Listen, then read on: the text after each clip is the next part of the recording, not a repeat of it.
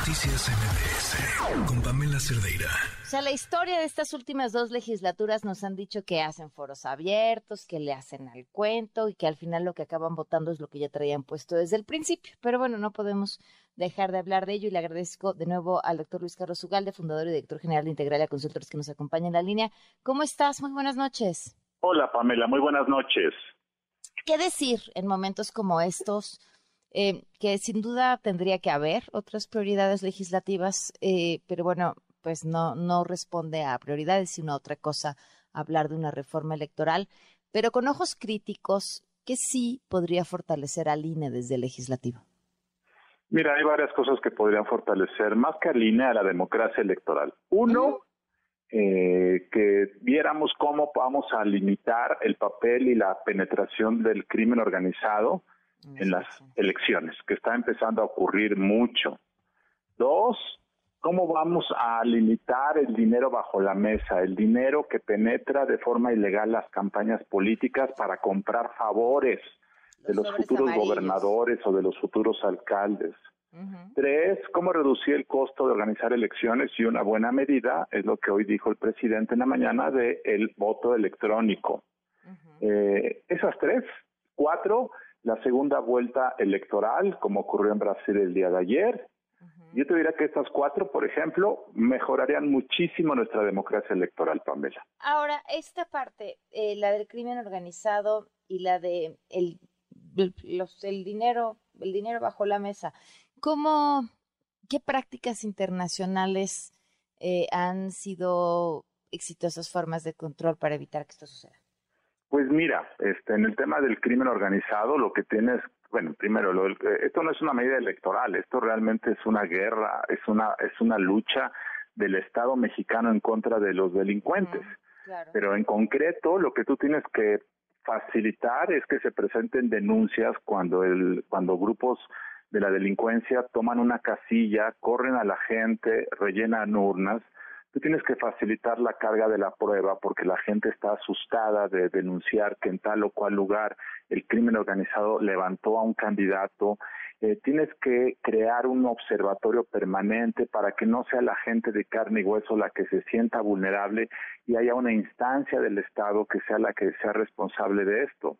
Tú tienes que decirle al crimen organizado, en esto no te metas porque si te metes vas a perjudicar a tu candidato. Eso es lo que hay que hacer y hay que pensarlo de forma colectiva, pero el gran problema es que ni siquiera el tema está sobre la mesa, Pamela. Ese es un, ese es un punto importante. Y ahora, a ver, eh, yo pensaba, ya, ya esa es la parte más visible, cuando llegan y toman una urna, pero ¿cuántos candidatos no los pone el crimen organizado? Muchísimos los está poniendo el crimen, organizado, muchísimos los quita el crimen organizado, a, a muchos los ejecuta el crimen organizado, a muchísimos los fondea el crimen organizado. Estamos en un gran problema de sobrevivencia porque si no se le pone un alto a esto, en muy pocos años, muy pocos, vamos a ser una democracia capturada en los hechos por el crimen organizado. No hay duda de eso. Claro, no hay, creo que hay lugares donde ya es así.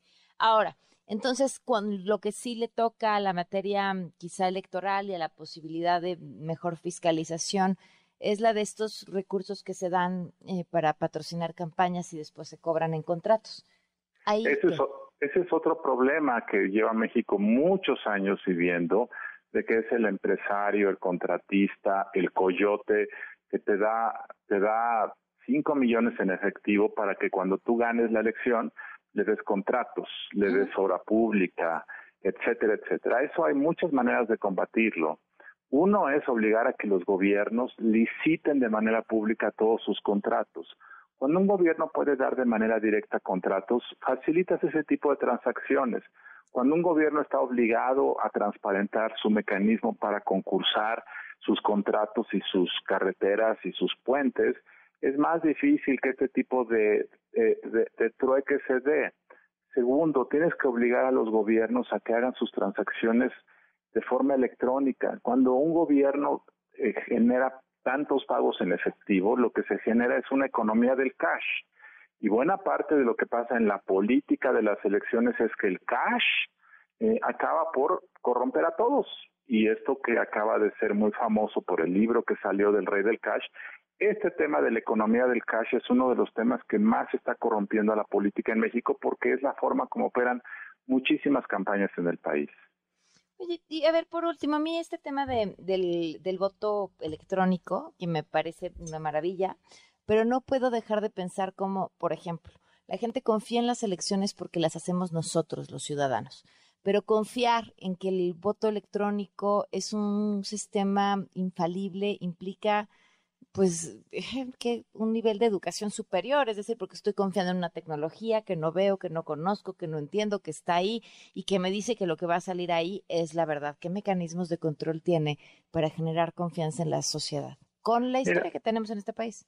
Muchos, el voto electrónico hay de dos vías. Uno es el voto electrónico presencial, en donde, tú vas a una casilla de votación como hoy, pero en lugar de tachar una papeleta y meterla en una urna, en una pantalla eh, oprimes un, un logo de un partido digitalmente y luego la máquina te puede emitir un pedazo, un ticket, de, incluso un ticket con, con el nombre del partido por el que votaste y luego tú depositas ese papel, ese, ese registro en una urna que está al lado. Entonces ese es un mecanismo de control en caso de que los partidos quieran verificar que la contabilidad electrónica fue correcta.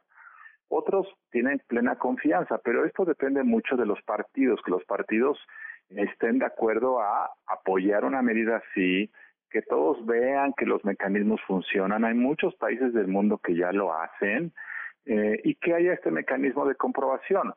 ¿Por qué ayer Brasil pudo dar los resultados de su elección ah, pues, eh, en la misma noche? Porque, pues, una vez que todos votan, pues las máquinas emiten su suma de manera inmediata y se hace la, el agregado de todas las casillas de manera automática. Por esa razón y con menos errores.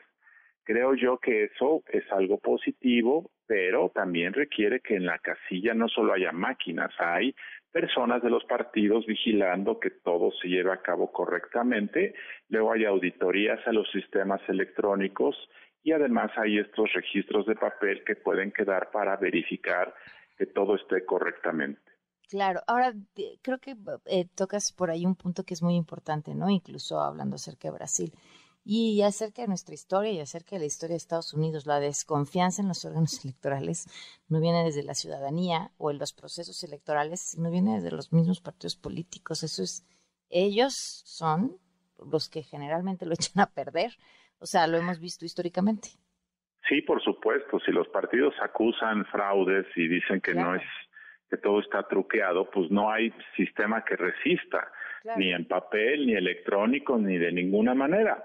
En México hemos tenido un sistema que funciona correctamente, que tiene muchos sistemas de control y de verificación. Sin embargo, muchos políticos, empezando por el presidente de la República, llevan años diciendo cuando les conviene que hay fraudes. Entonces, no es una cuestión del papel o de lo electrónico, es una cuestión de la actitud de los jugadores frente a reglas y frente a mecanismos. Ese es el tema que debe cambiar. Si eso no cambia, pues no importa mucho si es papel o si es electrónico, siempre habrá problemas. Sin duda, pues te agradezco muchísimo la oportunidad de platicar, Luis Carlos. Muy claro que sí, Pamela, con todo gusto. Gracias. Hasta luego. Noticias MBS